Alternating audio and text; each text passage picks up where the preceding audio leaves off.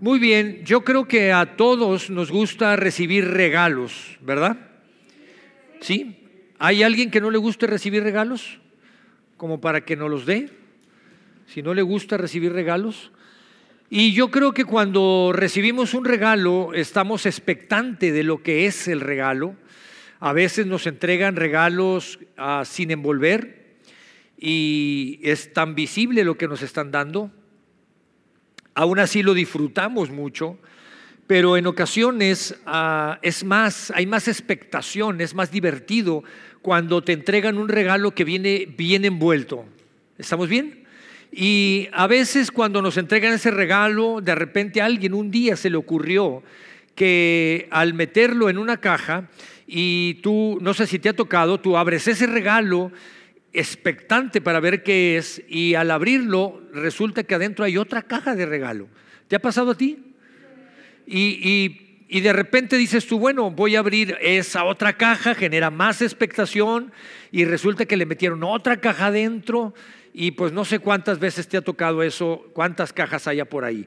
Pero así es Dios. Dios es tan divertido, Dios es, es cuida los, los detalles y Dios nos da bendiciones a través de su palabra. Dios a través de su palabra, Él dice, yo, yo te voy a bendecir. Y Pablo escribe una carta que la dirige a la iglesia.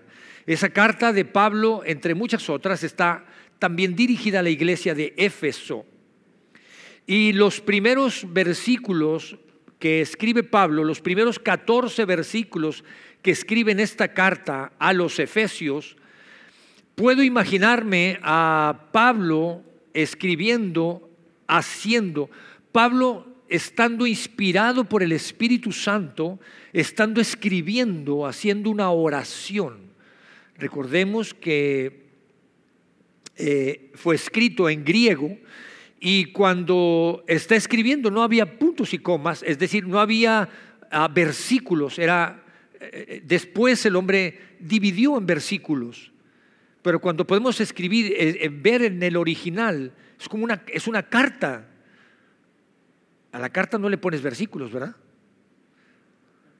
¿Alguien ha escrito una carta para empezar?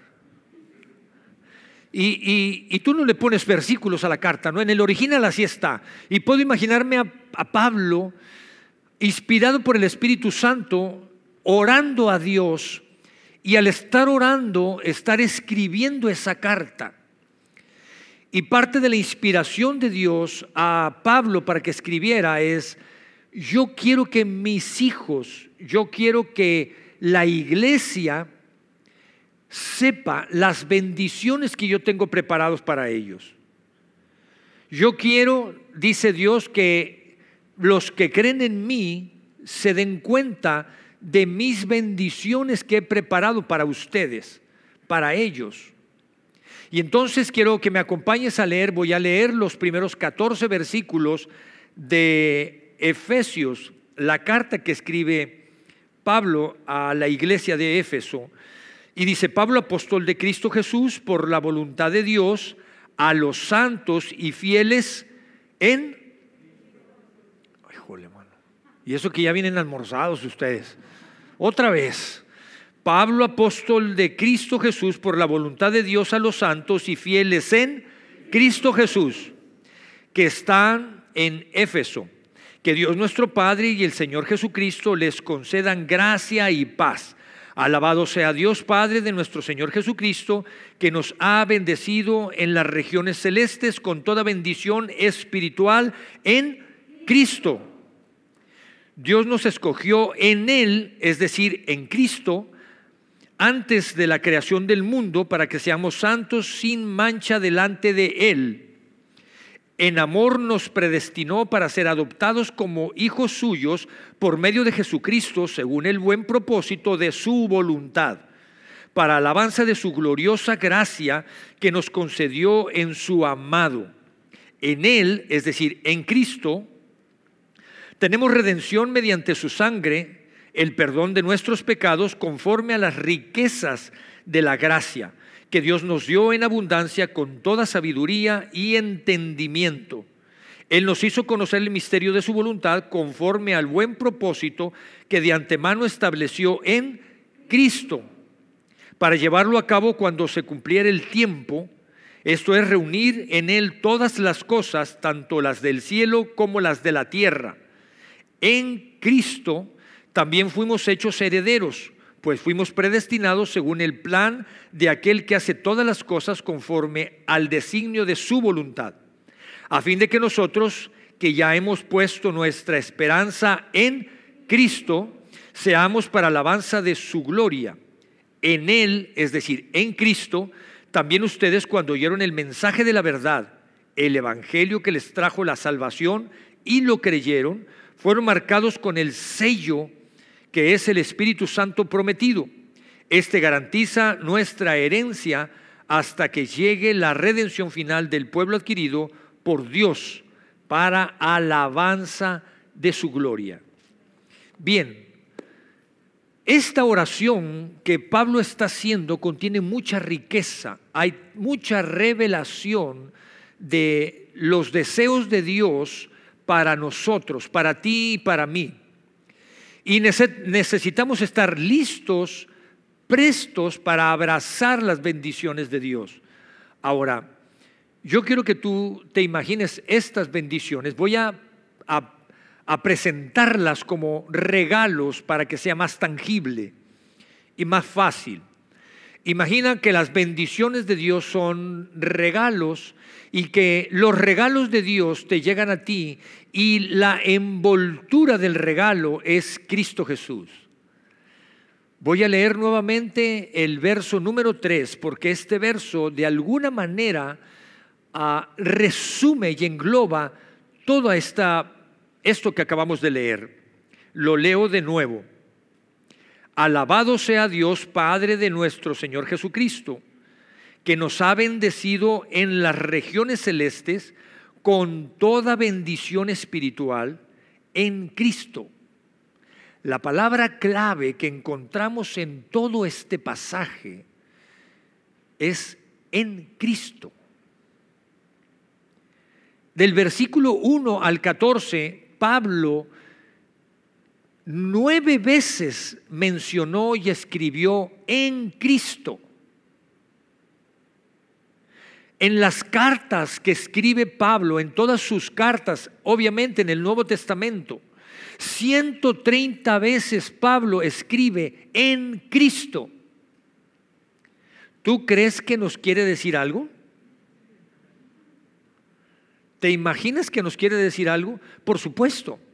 Lo que, lo que, Pablo está diciendo, lo que Dios está diciendo al inspirar a Pablo es, yo tengo bendiciones para ti, tengo regalos para ti, pero esos regalos son envueltos en Cristo Jesús. Esos regalos te van a llegar a ti con mucha expectación, te van a llegar a ti en Cristo Jesús esa es la parte clave. Para que tú en Cristo Jesús puedas abrazar esas bendiciones y esos regalos que Dios te está otorgando. Ahora quiero mencionarte cinco regalos que Dios nos da o cinco grandes bendiciones que Dios nos da en este pasaje que acabamos de leer. El primer regalo que Dios nos da es que hemos sido escogidos. Hemos sido escogidos. Y esto me llevó a pensar que en Cristo Jesús hemos sido escogidos. Ahora me llevó a recordar cuando era niño, y creo que todos aquí fuimos niños alguna vez, no creo que nadie haya nacido así grandote, y, y, yo recuerdo de niño cuando salíamos a jugar a la plaza, al parque, a la cuadra con los demás niños, y se armaba la banda ahí y se armaban dos grupos. Y, no sé si tú recuerdas, jugaban un piedra, papel o tijera a ver quién escogía. Y siempre terminaban escogiendo los más gritones, los que más hablaban, los más... ¿Sí? Y recuerdo que se hacían los grupos y, y, cuando iban a escoger, bueno, yo escojo a, y uno estaba a mí, a mí, a mí, escógeme a mí, ¿sí? ¿Sí te pasó o no? ¿Sí te daban chance de salir a jugar o no? Y, uno estaba así, escógeme, escógeme, yo, yo, yo, yo, yo, yo. Y luego y escogían a otro y tú, ching, se me fue. Y luego el del otro equipo, ahí, pero la bolita se hacía igual, a mí, a mí, a mí. Y ya viene la segunda ronda y otra vez te toca escoger y tú te pegabas y empezabas a empujar al que estaba escogiendo, ¿verdad? Y, lo abrazabas y querías que te escogieran, ¿o no? Y, parecía que luego era más divertido ese proceso que, el juego, ¿no? Y, por supuesto que en el caso del fútbol, pues siempre escogían primero al dueño del balón, porque pues si iba el dueño del balón se acababa el juego. El tema es este, que aún, yo no sé si a ti te pasó alguna vez, que no te escogieron. Ah, qué feo se siente. ¿O no? O vas a decir, tú no, yo era el primero que me escogían siempre.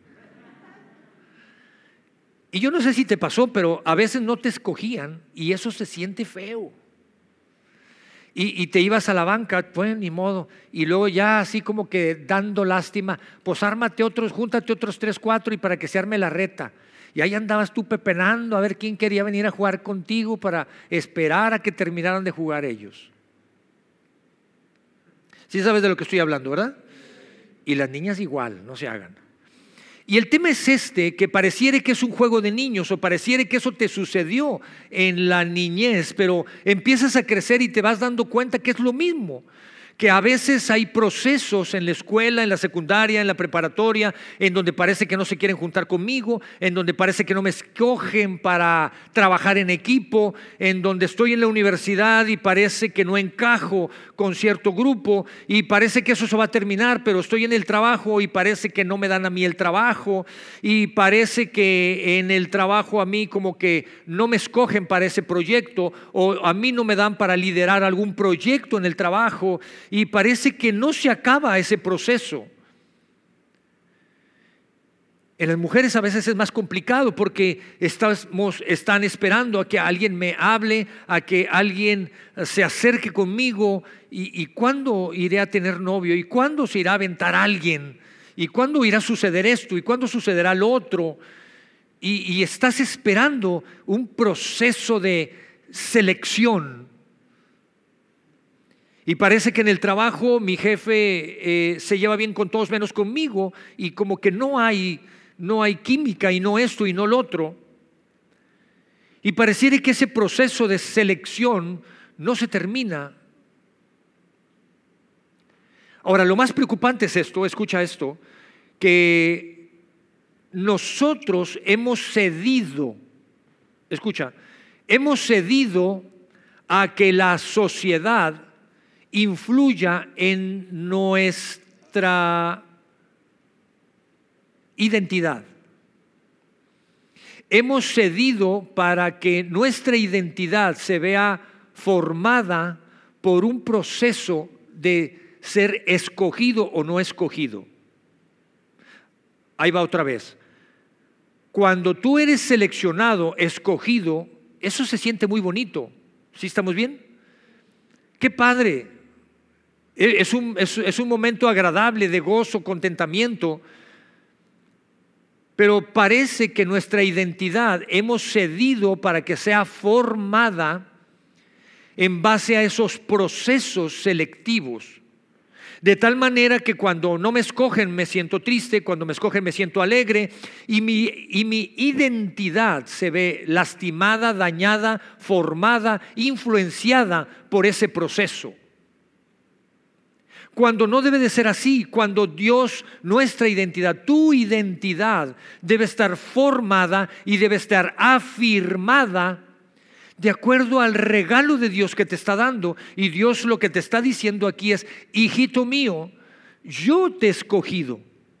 Yo te he escogido desde antes de la fundación del mundo, desde antes que nacieras, yo te escogí para que nacieras. No eres ningún accidente, no importa que naciste a los cuatro meses,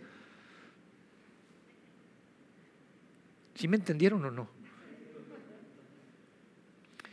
Y menciono esto porque pareciere que esto es un accidente. Porque a veces después nos enteramos, mamá y papá se casaron, estaba embarazada, nomás se casaron porque estaba yo fui un accidente, me tuvieron y se tuvieron que casar nomás porque me tuvieron y, y empieza a especular una serie de cosas. Pero Dios dice, yo te escogí desde antes de la fundación del mundo, desde antes de la fundación del mundo, no importa bajo las circunstancias que tú hayas nacido, en la familia que hayas nacido, en donde hayas estado, por donde hayas pasado. Pero lo que yo te quiero decir, Dios, es el regalo que te estoy entregando, es que yo te he escogido y tu identidad debe estar basada en eso, en ese regalo que Dios te ha dado. No importa la circunstancia, no importa si hoy paso por un proceso, me toca que me seleccionen o no me toca que me escojan. Eso no debe de influir en tu identidad. Ahora, el segundo regalo que Dios habla, quiero que vayas conmigo y leamos juntos el, el verso número 5.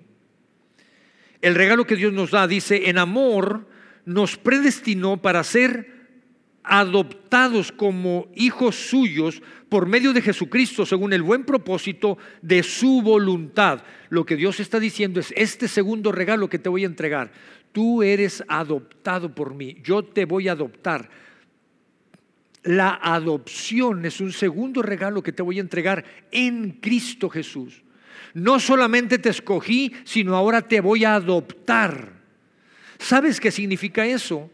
Lo que está diciendo Dios es que yo entregué a mi Hijo Jesús. Yo envié a mi Hijo Jesús a la tierra y así como Él pasó por un proceso en donde yo lo fortalecí, al tú ser adoptado por mí, tienes el mismo derecho para ser fortalecido por mí como fortalecía Jesús.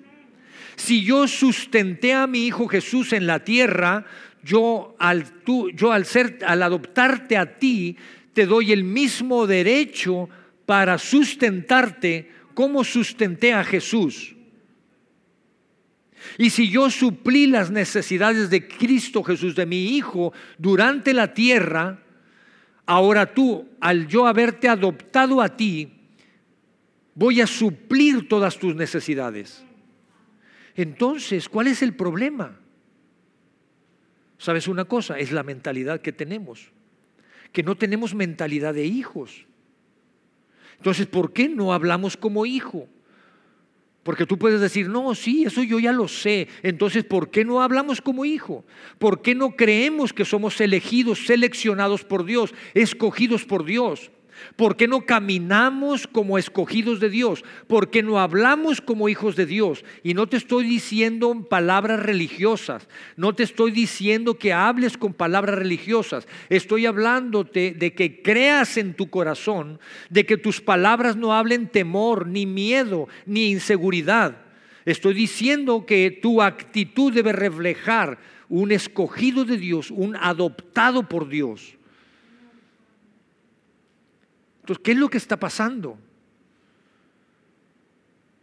¿Por qué en Cristo Jesús no abrimos y abrazamos esos regalos? ¿Sabes una cosa? Eso va a implicar trabajar, esforzarse. Y a veces es la, es la más fácil, es echarle la culpa a alguien. Eso implica que nosotros hagamos algo y trabajemos en nosotros mismos. Ceci y yo hemos vivido todo un proceso ahora que se casó Mauricio y Corde. Y nosotros dijimos a Mauricio, pues ya, ya estaba adoptado en la casa. Y nosotros vamos a amar y a querer a Corde como nuestra hija, la vamos a adoptar. Para nosotros es una hija. Y nuestra casa es su casa. Y todo lo nuestro es suyo.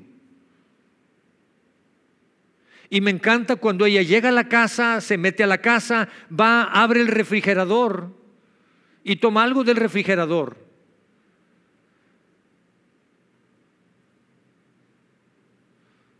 Y se lleva lo del refri.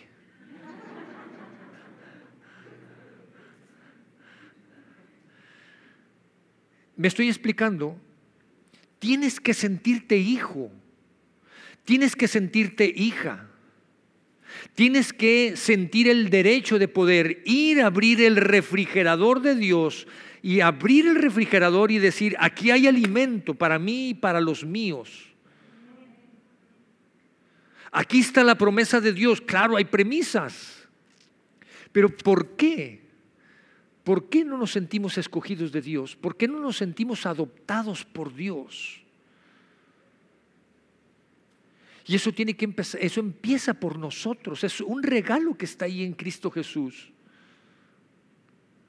Y me gusta porque el tercer regalo que Dios nos presenta, Dios dice, el regalo que te doy es que eres perdonado. Y vamos a leerlo.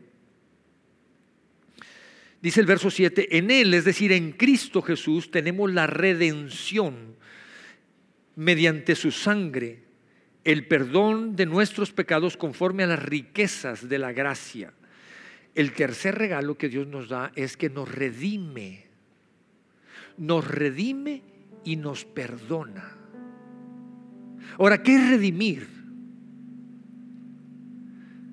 Redimir es pagar para ser rescatado.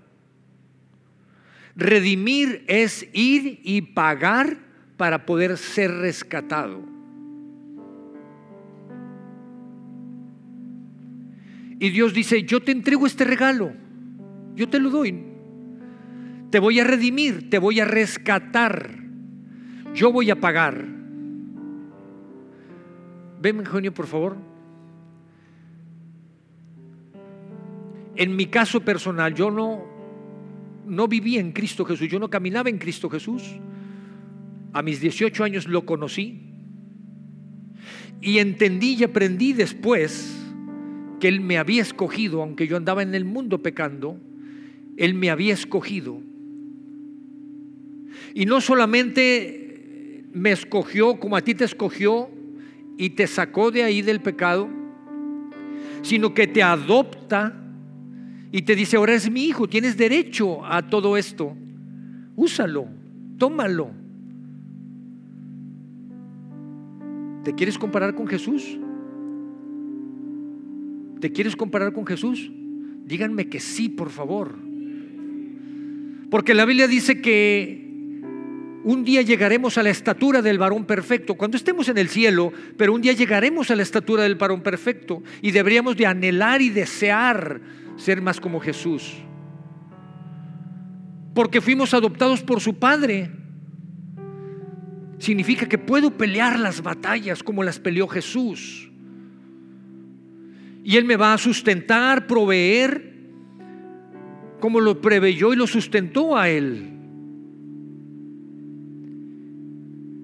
La diferencia entre Jesús y nosotros es que Dios dice, te voy a redimir, porque mi hijo no se perdió y no pecó, Tú sí. Pero no te preocupes, voy a pagar la factura, voy a pagar el rescatarte. Hay un costo por rescatarte porque no te quieren soltar. Y el pago, Dios no pagó con efectivo, ni con cheque, ni en dólares, ni en pesos, ni con una propiedad. No te canjeó por una propiedad. A Dios el haberte rescatado le costó la sangre de su Hijo Jesús. Y Dios va más allá y dice, ya te rescaté, ya estás aquí, pero sabes una cosa, si tú sigues caminando por la vida así nada más, vas a tener problemas. Mi espíritu, que es mi Espíritu Santo, ha conectado con tu espíritu y eres salvo. Y tienes un lugar en, la, en el cielo pero mientras estés en la tierra, el diablo, Satanás te va a querer molestar. Por eso no solamente te voy a redimir y te voy a rescatar, sino te voy a perdonar, te voy a limpiar, te voy a hacer una nueva criatura para que tú andes por ahí paseando. Aunque el diablo te quiera molestar con el pasado, no te va a dejar, no te va a permitir. ¿Por qué? Porque yo te hice nuevo. Porque yo te restauré, yo te limpié, te perdoné,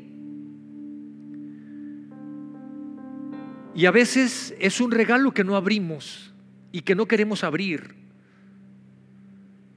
A veces hemos dejado que Dios, gracias Eugenio, hemos dejado que Dios nos redima, pagó por nosotros, nos trajo, pero le tenemos miedo enfrentarnos con Él para que Él nos limpie, nos sane. A veces le decimos, Dios, perdóname, perdóname Dios. No, vente delante de Él, porque Él quiere limpiarte, dejarte blanco como la nieve. ¿No dice así la Biblia? Entonces, ¿a qué le tenemos miedo? Si es por nuestro bien. Como quiera, ya lo sabe. Y cuando dejamos que ese proceso suceda, ¿sabes qué pasa? Es su espíritu el que está impresionando tu espíritu y ese, ese, esa confirmación es la que te hace cantar aquí y decir, Abba Padre. Sí, Dios, Abba Padre, es el que viene a confirmar que fuiste escogido, es el que viene a confirmar que fuiste adoptado, es el que viene a confirmar que fuiste redimido, que fuiste limpio, perdonado. Y tú puedes decir, Abba Padre, como dice su palabra. Sí, papito, gracias. Y el cuarto regalo que Dios nos pone y nos presenta, verso 11, en Cristo. También fuimos hechos herederos, pues fuimos predestinados según el plan de aquel que hace todas las cosas conforme al designio de su voluntad. Y Dios dice, ten otro regalo, te voy a dar una herencia, eres heredero. Déjame darte la noticia y el regalo que cuando en Cristo lo abras te vas a dar cuenta que hay un título que dice que eres heredero. Nada más que hay una diferencia entre la herencia que conoces aquí en la tierra y la mía. Porque la herencia que conoces aquí en la tierra estás esperando que se muera alguien para que tú poseas esa herencia. Y en mi herencia, dice Dios, para que tú la hagas efectiva, necesito que te mueras. Pero te garantizo,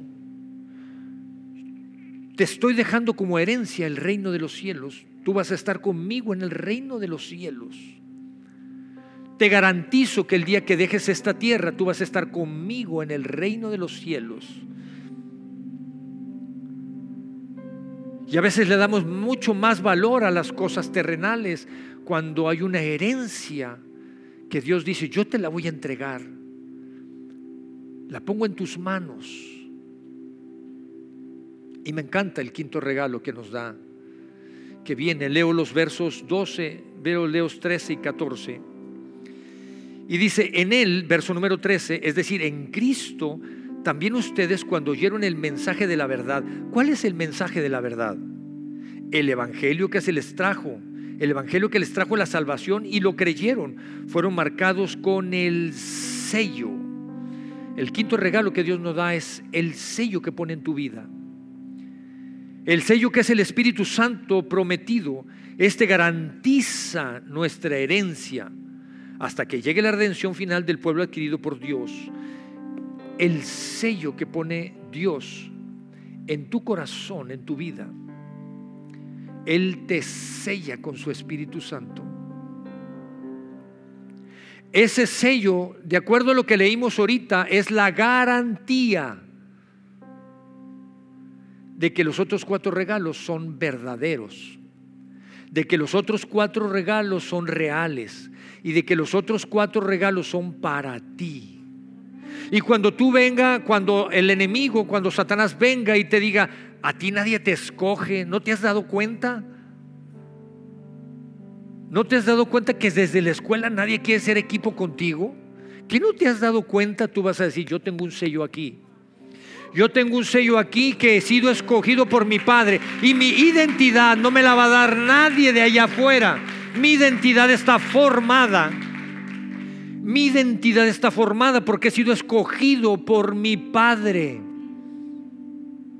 Y sabes una cosa, no solamente escogido, he sido adoptado y tengo derecho a muchas bendiciones más. Y cuando el enemigo quiera venir y molestarte, tú vas a decir, mira, Aquí está el sello que garantiza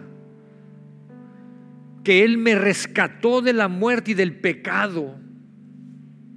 Me podré tropezar, pero me voy a levantar.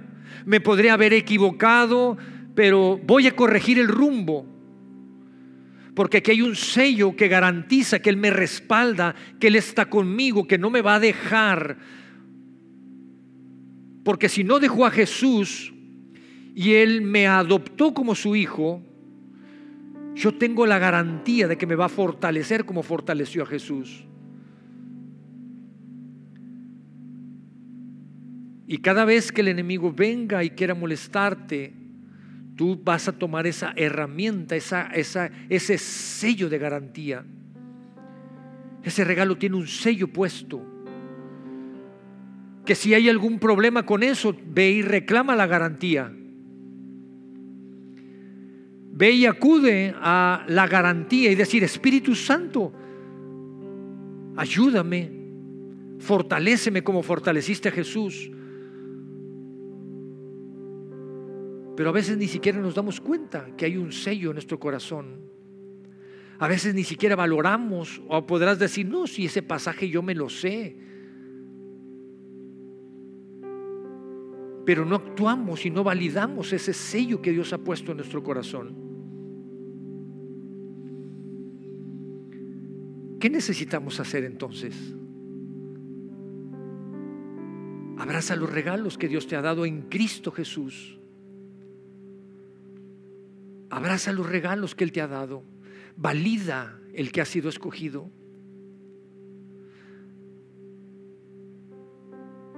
Piensa como hijo, habla como hijo. Toma una actitud de hijo. Tercer regalo ha sido redimido. Él pagó el precio ya. Y quizá tú puedas decir, es que en casa no, no parece que suceden así las cosas. Puede ser que sí sea cierto, pero eso no puede dañar tu identidad. Porque entonces tienes que venir y valorar y decir, Dios, yo quiero tomar la garantía de esto, de que he sido adoptado por ti. Y muchos padres nos hemos equivocado. No somos perfectos, pero si hay un Dios que tiene un amor incondicional, Un Dios que tiene un amor que no lo condiciona para nada.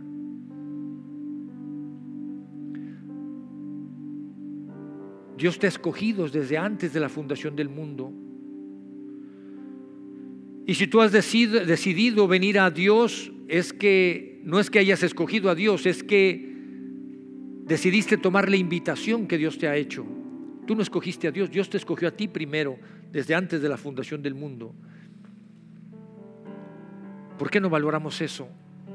¿Por qué no abrazamos el regalo de la adopción, de ser redimidos y perdonados, de tener una herencia ahí que un día la vamos a hacer válida y que hemos sido sellados con su mismo espíritu? ¿Qué nos falta para tomarlo? ¿Qué nos falta para hacerlo?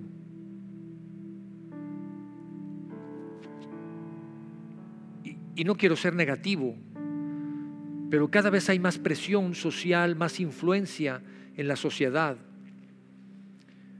para que la identidad del Hijo de Dios se pierda. Y si tú no abrazas estos regalos y no estás firme, cada vez va más presión para que, para que seamos más vulnerables ante situaciones. Porque el que haberte escogido y no escogido no es solamente un juego de niños, es un proceso de toda la vida. Yo te invito para que te pongas de pie, para que podamos orar a Dios. Hace un momento cantamos y decíamos, ah, soy un hijo de Dios, Él me trajo a libertad. Y estamos cantando esta, este canto, esta canción ¿Por qué no lo cantamos creyendo verdaderamente que somos hijos de Dios? ¿Por qué no oramos para que podamos abrazar estos regalos que Dios nos ha dado? Yo te pido que leas nuevamente en tu casa, en un momento donde estés tranquilo, vuelvas a leer estos 14 versículos. y te des cuenta que hay tanta revelación y tanta bendición en ellos. Dios hizo su parte, tenemos nosotros que hacer nuestra parte. Solo termino con esto. Si realmente lo quieres hacer de corazón, esos versículos te van a confrontar. Van a confrontarte cómo estás pensando, a qué le das valor, a qué no le das valor.